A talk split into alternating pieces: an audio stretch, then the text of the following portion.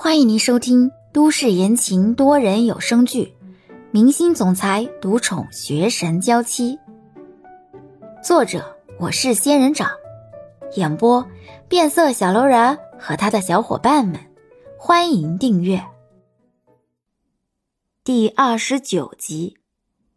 房间里恢复安静，球球吃饱就跳到李潇的床上，猫在那里喵喵的叫着，似乎在提醒李潇。某件被他遗忘的事情，李潇翻译完一段，这才想起自己答应了球球，让他去找欧星辰玩的。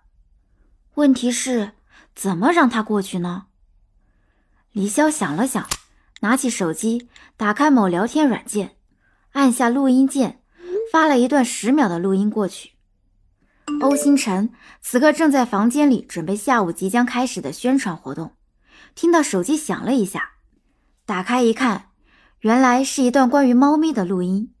欧星辰迟疑了一下，也发了一段语音：“你把球球放出来。”不一会儿，李潇锁在房间的门就被打开了一条缝隙，球球从房间跑了出来。欧星辰适时的开门，球球哧溜一声就钻进了欧星辰的房间里，然后房门就被关上了。李潇回到房间，继续忙自己私人的工作去了。欧星辰就抱着球球坐在旁边，笑得极为温柔。好像又胖了一些，看来他对你真的不错。在球球的陪伴下，欧星辰写好了自己针对这次的电视剧所有可能遇到的问题的答案，也好让李潇可以提前有个心理准备。毕竟，国外的宣传以及记者跟国内的一样，总会有一些人会问一些比较刁钻、让人难以应付的问题。李潇这种海绵里挤时间的做法，只持续了一个多小时，房门就被敲响。李潇开门就看到冯姐站在外面，手里还拿着好几张纸。虽然是即时翻译，但是还是要提前准备一下。你先把这些看一遍，心里有个数。其他的事情就只能临场发挥了。嗯，所以吴玲玲也是被徐耀言叫走，提前去准备了。差不多吧，相对而言，他们被问到的问题会比较多，毕竟是男主角。冯姐说完，拍拍李潇的肩：“多看看，晚会儿我们接你一起出发。”李潇拿着那几张纸，轻轻掩上了房门。一边看着纸上的内容，一边慢慢的往里走，全部看了一遍，整理了一下思路。李潇把纸放下，继续忙自己的工作了。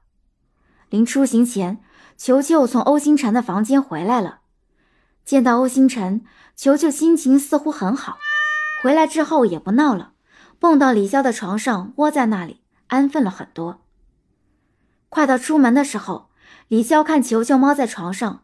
犹豫着要不要暂时把它放进笼子里，但是想了想，球球平时都是很乖的，迟疑了一下。李潇走到吴玲玲的行李箱跟前，帮她把行李箱给拉上，这样球球就算捣蛋，应该也不会闹出太大的乱子了。在球球的饭盆和水盆里加了食物和水，李潇这才背着自己随身的包包，拿着那几张纸离开了。那是一场多个平台、多个剧组在一起的宣传活动，不只是徐耀言他们这一个剧组，而是多个剧组轮流出现，利用那块场地，横幅、海报、嘉宾名单轮流替换，唯一不变的可能就是下面坐着的那群记者。刚刚结束了一个剧组的采访，记者们都在整理采访稿，场地里的宣传大海报全部换完，就等着演员和导演们一起入场了。而作为翻译的吴玲玲和李潇就站在了一旁，一人一个话筒，随时准备翻译。吴玲玲虽然已经提前和徐耀言对过答案了，但是看到这么大的阵仗，心里还是有些紧张和没谱，生怕那些记者问到太刁钻的问题，自己再因为紧张而卡壳。李潇也从没出席过这种活动，但是想到自己只是翻译，镜头也不会对准自己。自己就是个媒介而已，就淡定了很多。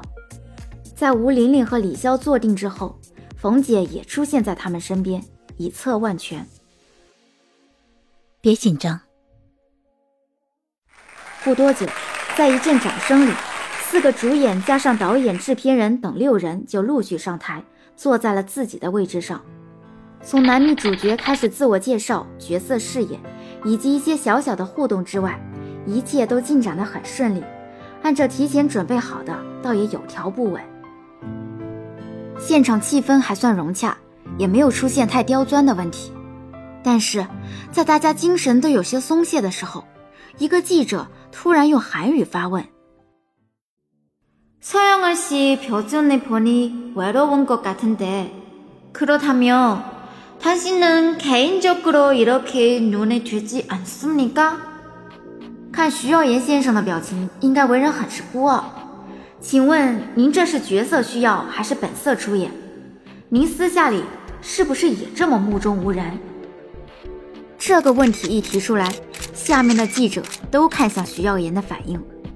但是徐耀言面带微笑看着他们，因为吴玲玲不翻译，他也不知道对方到底说了什么。